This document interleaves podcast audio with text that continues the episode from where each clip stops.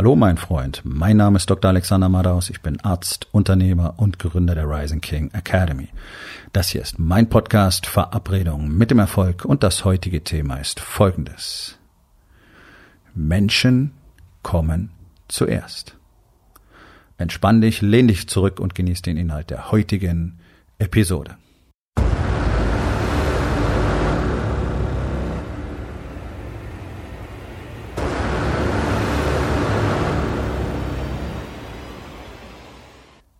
Wir haben die Servicewüste Deutschland. Das ist so eine Floskel, mit der bin ich groß geworden. Ja, also ich bin jetzt 53 Jahre alt und ich habe das als Kind schon gelernt. Servicewüste Deutschland. Wir haben es bis heute. Und das finde ich fatal, das finde ich sehr tragisch und ähm, vor allen Dingen machen sich äh, die ganzen Unternehmer, Unternehmungen, Selbstständigen, wie du es auch immer nennen willst, ihr Leben unnötig selber schwer. Ja, es ist alles hart und man muss viel wissen und man muss sich um Umsätze kümmern und um darum Geld zu verdienen und es gibt viel zu tun und dann gibt's noch Steuern und jeder will irgendwas. Ja, wir haben alle viel zu tun. Aber ich garantiere dir, du hättest auf Dauer sehr viel weniger zu tun, wenn du einfach mal wirklich ein gutes Konzept für dich selber installieren würdest, eruieren und dann installieren würdest, wie du tatsächlich für deine Kunden das liefern könntest, was sie wirklich wollen. Und ich weiß, dass viele stolz drauf sind, was für ein tolles Produkt, was für ein tolles Service sie haben. Ja. Okay. Ähm, das mag auch ein tolles Produkt sein.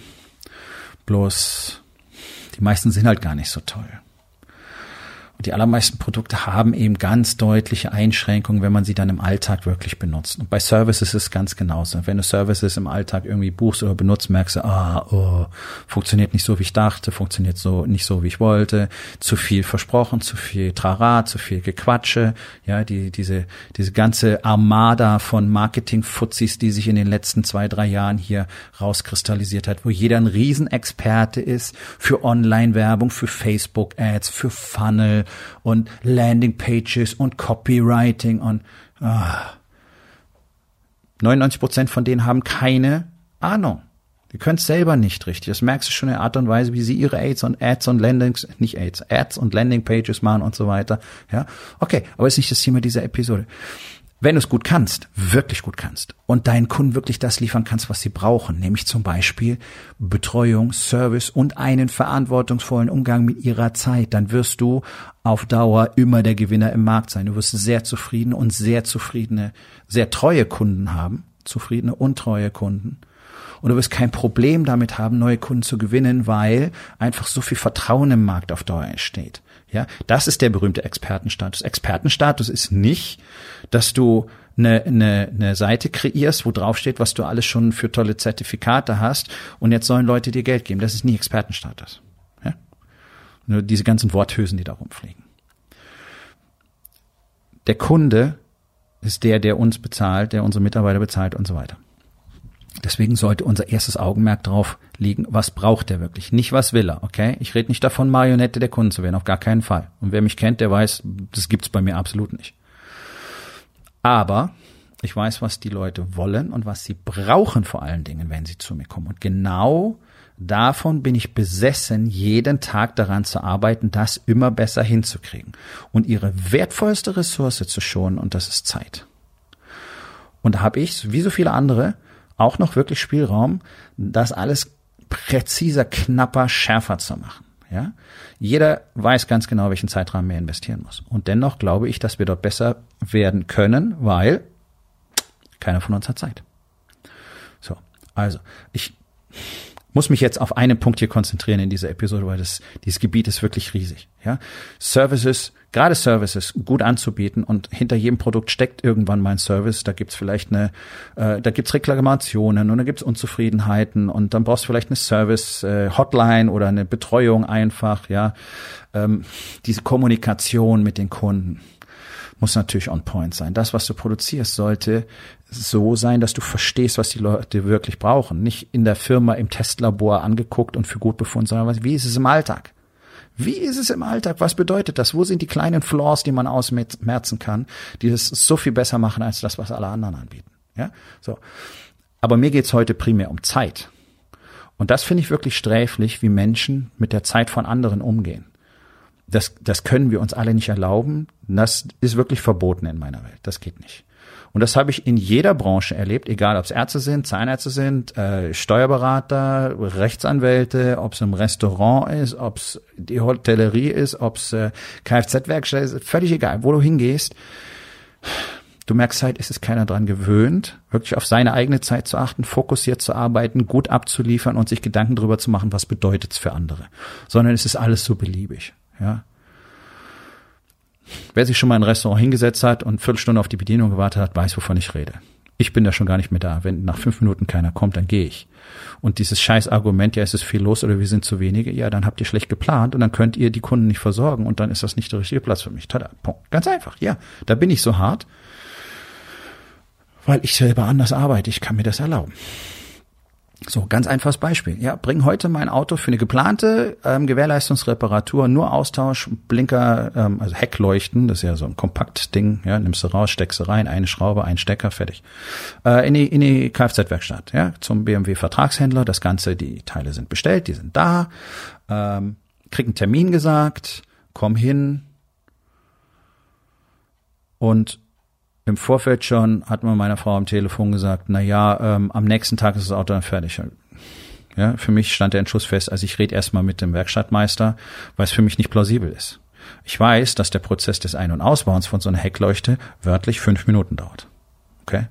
Also für zwei Heckleuchten bin ich bereit, eine halbe Stunde zu investieren und nicht mehr. Und ich komme nicht am nächsten Tag nochmal und investiere nochmal eine Stunde Fahrzeit und so weiter. Nee. Okay. Also, ich frage ihn, oh, kann ich das, kann ich auf das Auto warten? Ich verstehe nicht, warum es erst morgen fertig sein sollte. Ja, wir wissen nicht, wann das Auto in die Werkstatt kommt. Moment, ich habe einen Termin für 10 Uhr. Ich finde es nicht gut, dass sie Termine machen, gar nicht wissen, wann das Auto dran kommt. Ja, Corona und wir müssen anders planen. So, kurz mal Cut hier an der Stelle. Also, Winter ist Winter. Wir haben jedes Jahr Erkältungskrankheiten, wir haben jedes Jahr Ausfälle. Dementsprechend muss man planen. Dementsprechend muss man eine Strategie haben, wie man dann mit diesen Situationen umgeht, wo montags früh zwei Leute anrufen und sagen, ich kann nicht. Was mache ich jetzt damit? Ja. Die Lösung ist nicht, Spoiler-Alarm, einfach allen anderen mehr Arbeit zu machen und denen in den Arsch zu treten, damit es alles fertig wird. Ja, so machen es die meisten, weiß ich, ist aber sehr uncool, weil du sollst vielleicht auch deine Mitarbeiter nicht wie Scheiße behandeln. Und das tust du in dem Moment. Ähm, sondern du sollst versuchen, das Beste aller Welten daraus zu machen. So, Punkt eins, vielleicht mal nicht alles äh, auf Kante nähen. Ja, ich kenne das aus den Kliniken, wo alles so knapp strukturiert ist. Ein Mann fällt aus und alles klappt zusammen. Das geht nicht, das kann man nicht machen. Gerade wenn ich das alles planen kann. Ja. Zweitens, ich muss eine Strategie etabliert haben, wenn so etwas passiert, dass wir die Termine dann entweder umplanen ähm, und oder mit den Kunden entsprechend kommunizieren, dass es dann möglicherweise länger dauert oder whatever. Aber die einfach kommen lassen und sagen, ja, wir wissen eigentlich auch nicht, was passiert, das geht gar nicht. Ja, so, also wir haben ein bisschen verhandelt und dann haben sie es innerhalb von anderthalb Stunden hingekriegt, was für mich immer noch ähm, ein Gewinn ist, weil ansonsten hätte ich noch mal deutlich mehr Zeit investieren müssen für die ganze Hin- und Herfahrerei, äh, Servicewagen nehmen, wieder abgeben, bla bla bla. Ja, das, das sind ja, wenn man es rechnet, geht da ganz schön viel Zeit verloren. Ja, ich kann so nicht planen. Ich kann nicht einfach meine Kunden antanzen lassen und dann so tun, als müssten die damit leben, was bei mir nicht funktioniert. Vorsicht, das ist dieser Irrglaube. Ja, das ist dieser Glaube, den Leute auch zu Hause haben. Also ich bin nämlich wie ein Arsch und meine Frau muss damit leben. Oder meine Frau führt sich auf wie eine Xantippe und ich muss damit leben. Das ist alles nicht in Ordnung. An meinem Ende ist die Verantwortung. Und wenn ich ein Business habe, dann bringen meine Kunden mir Geld. Das heißt, ich muss wirklich mich bemühen, wirklich gut abzuliefern auf der einen Seite und zum, auf der anderen Seite natürlich auch zu gucken, was, wie funktioniert's denn für die am besten? Das nennt man Fulfillment. Und darin lernt man täglich dazu und dann werden die Sachen immer besser. Ja.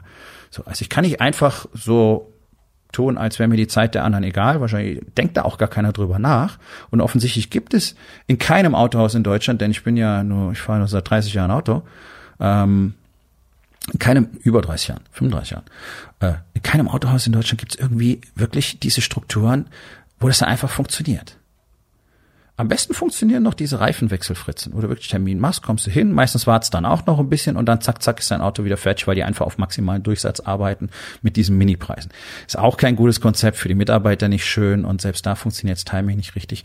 Aber wer kennt's nicht, du machst Termin beim Arzt, wart's eine Stunde. Ist doch scheiße, ist scheiße geplant. Ist einfach scheiße geplant, dafür gibt es keine Gründe.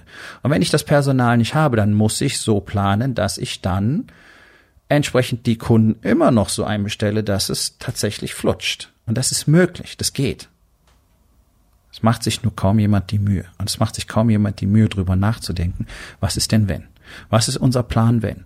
Wie planen wir die Termine dann um? Was ist unsere Strategie? Wer sitzt am Telefon, ruft die Leute an, kommuniziert das Ganze und was sind die Möglichkeiten, die wir ihnen anbieten?